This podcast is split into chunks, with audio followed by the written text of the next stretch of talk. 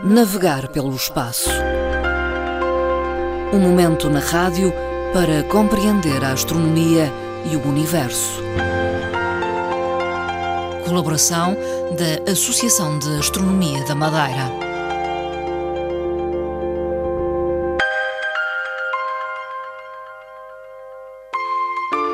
Fernando Góis volta a estar esta tarde connosco, é presidente da Associação de Astronomia da Madeira. Eh, boa tarde, Fernando Góis. Ora, muito boa tarde, Dona Marta Silvia e caros ouvintes. Fernando Góis, a iniciar a nossa conversa, eh, duas notícias, eh, numa abordagem breve.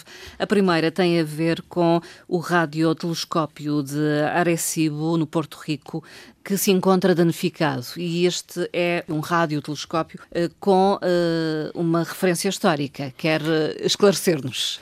a verdade é que este radiotelescópio já sofreu alguns danos com, em anteriores incidentes principalmente com os ciclones e tempestades, mas estava em vias de ser normalizado.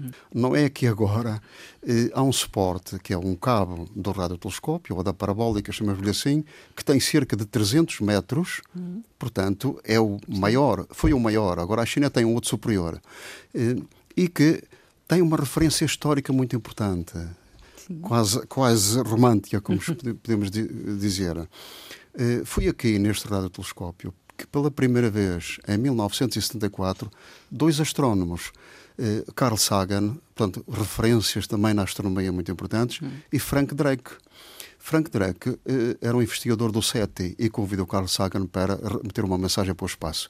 Foi aqui que se reuniram e, evidentemente, eh, programaram essa, essa hum. mensagem. Essa mensagem está codificada num jogo Lego a uma linguagem matemática do jogo Lego e foi remetida para o espaço para uma, um, um, um cluster que é eh, de Hércules, um enxame de Hércules que é M13 foi enviada a mensagem para aí onde supostamente existem civilizações mais antigas. Hum. É, de facto, uh, muito sentimental agora estarmos a, a, perceber que temos um radiotelescópio ainda a aguardar resposta do espaço nos próximos milénios, mas a verdade é que é, é um, um, dado muito, muito importante e ao mesmo tempo triste. Mas será recuperado, certamente. Ah, evidente que sim, que eles vão recuperar isso rapidamente. Outra notícia tem a ver com um asteroide e com a descoberta uh, de um oceano interior no asteroide Ceres. Ora bem, pela primeira vez em 1801, eh, após ah, algumas disputas pelas observações do céu, eh, ainda à procura do planeta que estava entre Marte e, e Júpiter,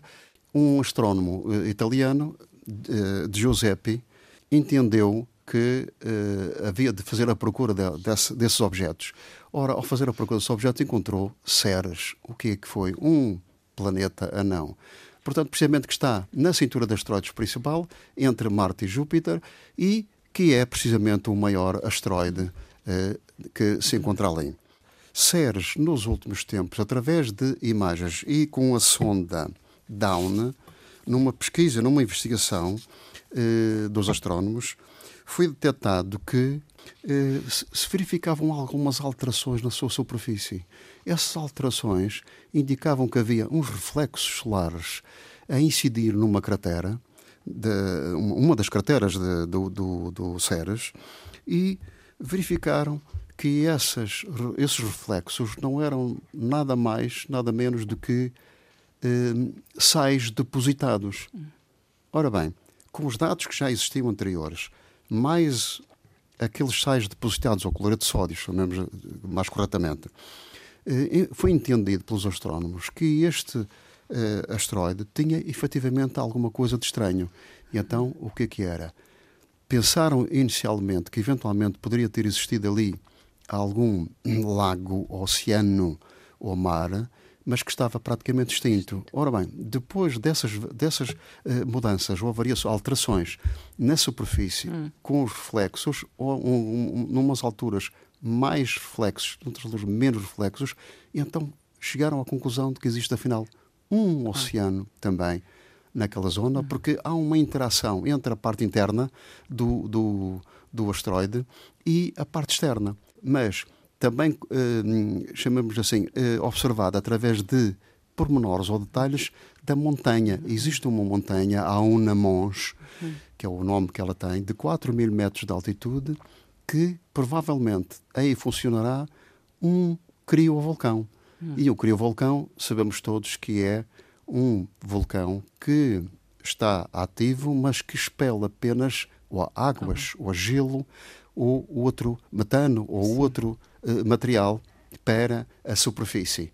Ora bem, entre a atividade do Mons e a, a cratera, a verdade é que eles concluíram que existe qualquer coisa de estranho, que é provavelmente um oceano hum. interno.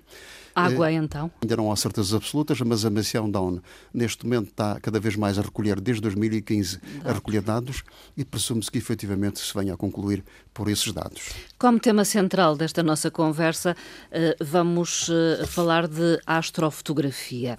Fernando Góis, qual o contributo da astrofotografia para a ciência? Isto efetivamente é um tema que eu quis trazer aqui hoje, como, como também um, um, com uma certa relevância, porque nos últimos tempos está-se cada vez mais a fazer uma disputa entre profissionais e, e amadores pela questão das imagens. É que proliferam pelo mundo inteiro, pelo planeta inteiro, em vários países, milhares de astrónomos amadores com pequenos instrumentos, pequenos instrumentos ou telescópios, onde vão captando uma série de imagens do espaço, quer seja planetária, quer seja do céu profundo. E depois é a tal questão de saber-se uma coisa. Que importância, que relevância que isso tem para a ciência? Ora bem, ela tem alguma relevância, alguma importância. Isto não quer dizer que daqui a 10 anos, provavelmente, não esteja tudo desatualizado. Sim. Mas a verdade é que o contributo dos amadores neste papel, quer noutros papéis, são extremamente importantes. Uhum. Os astrónomos profissionais não abdicam de chamar astrónomos amadores para colaborarem com eles, uhum.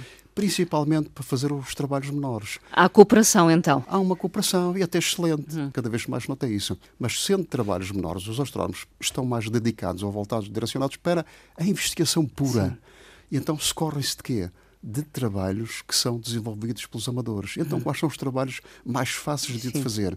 São precisamente estes: desenvolver a astrofotografia com uma série de softwares e de programas informáticos, como todos nós sabemos. É, o, o, o, computador hoje em dia é um instrumento. É fundamental. Fundamental para isto, dos mais eficazes, e, portanto, faz com que essa ação e esse trabalho culmine efetivamente uhum. em trabalhos espetaculares no, no final. E depois há aqui uma pergunta que é esta: os profissionais já começam também, quer profissionais, uhum. até entre próprios amadores, começam a questionar e perguntam assim: então esperem lá, uma imagem muito bonita, mas de um objeto que já lá está e que nós já sabemos, já conhecemos o que é, Sim. é, qual é a importância que isso tem?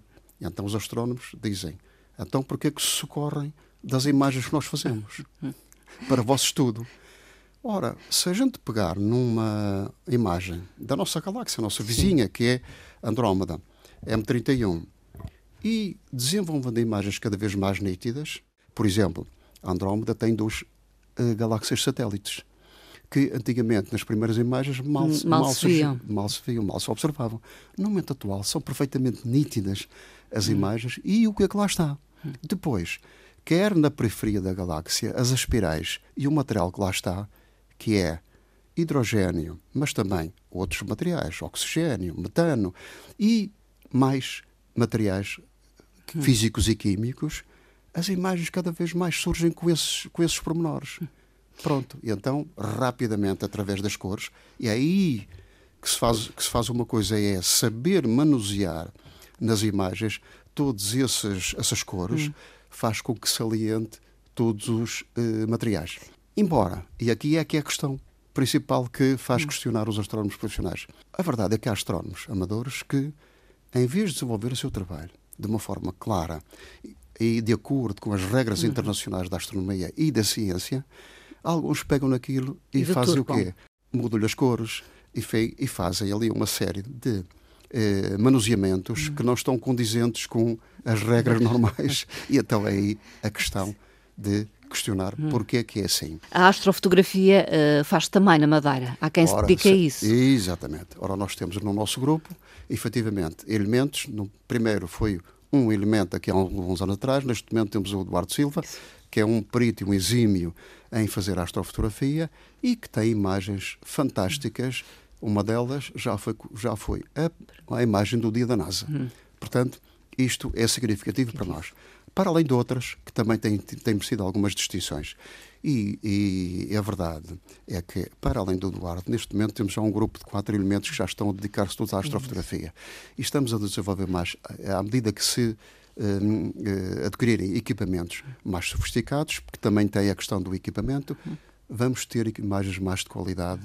E aí eu posso dizer uma coisa: nós dedicamos-nos, uh, efetivamente, de acordo com as regras internacionais da astronomia, à astronomia com rigor e com estudo. Portanto, isto tem que ser acompanhado com observação, com rigor, registro, porque é uhum, extremamente Também. importante estes dados.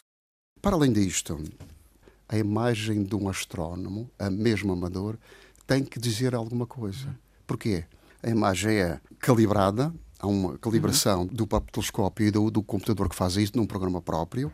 Depois, elas são processadas, são, podem ser ampliadas, é tirado o ruído e deixamos lá ficar, de facto, o que lá está original.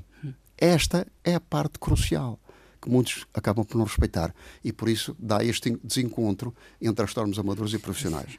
Para além disto, em termos de conclusão e eh, de uma forma já muito clara, eu até digo uma coisa que é esta. Quando se pega num telescópio e se tenta obter uma imagem do céu profundo ou de um planeta, basta fazer uma coisa para estar a criar ciência. E os amadores estão praticamente sempre a criar ciência, uhum. apesar de haver algumas divergências de, de opinião. Sim. Basta observar, compreender, entender o que se está a observar, registar e questionar até contactar com outros uhum. astrónomos e com as universidades. Fernando Góis, uh, outra questão, temos que nos reportar há 15 dias, quando falamos, e uh, deixamos no ar uma pergunta. O Fernando Góes desafiou uh, aqueles que nos escutam uh, a ir à procura da resposta à pergunta como se designa a estrela mais próxima de nós. Qual é a resposta? Ora, hum. a resposta, a resposta correta é aquele uma família, vamos lá ver. Sim. É a família Centauro. A família Centauro tem umas poucas estrelas, mas a, a principal é a Centauro A e Centauro B. Hum. chama-se Próxima de Centauri, ou uhum. próxima de Centauro. Pronto, essa é que é a resposta correta. Sim. A verdade é que se dissessem Centauro, bom, a gente Era iríamos aceito. considerar.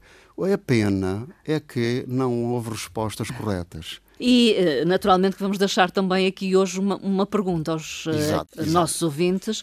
E qual é a questão que coloca hoje? Ora bem, a questão é esta: qual é a maior lua de Saturno? Uhum. Pega-se um telescópio e normalmente olhamos e vimos ou na parte esquerda ou na parte direita, principalmente, também em cima ou em baixo, mas ou na esquerda ou na direita. É um ponto muito ponto. brilhante. É a única em qualquer uhum. telescópio se observa. E essa lua tem uma coisa muito importante para nós. É que no seu início, no seu início da, da, da sua formação, formação, também tem muitas características muito semelhantes à Terra quando começou. Uhum tem uma, eh, uma atmosfera muito densa. Essa atmosfera, sendo muito densa, eh, é coberta de metano e depois eh, tem um ciclo de, chamamos assim, de atividade hidrológica, tal e qual como se tivéssemos estações. E isso é muito uh, visionado através das missões e através, não dos telescópios, mas através de observatórios muito maiores. Portanto, os astrónomos estão sempre a acompanhar essas, Essa... chamamos-lhe assim, estações hidrológicas, não de água propriamente dita, Sim. mas de metano. Portanto, tal e qual, vemos lá rios, mares, etc., mas o que é que é, o que é, que é composto? Não água, mas metano. Então, de que falamos? Qual ou como se designa a maior lua de Saturno? É a pergunta que deixamos no ar para ser respondida na página da Associação da de Astronomia da, Associação, da, da Madeira. Da, da, Associação ou através do e-mail. Hum aam.astronomiamadeira.pt. Temos dois lugares reservados para as pessoas que responderem certo a esta pergunta. Hum. Fica esse desafio e respondemos daqui a 15 dias. Sem dúvida. Muito obrigada, Fernando Muito obrigado, até, até à próxima, próxima. caros ouvintes. Obrigada.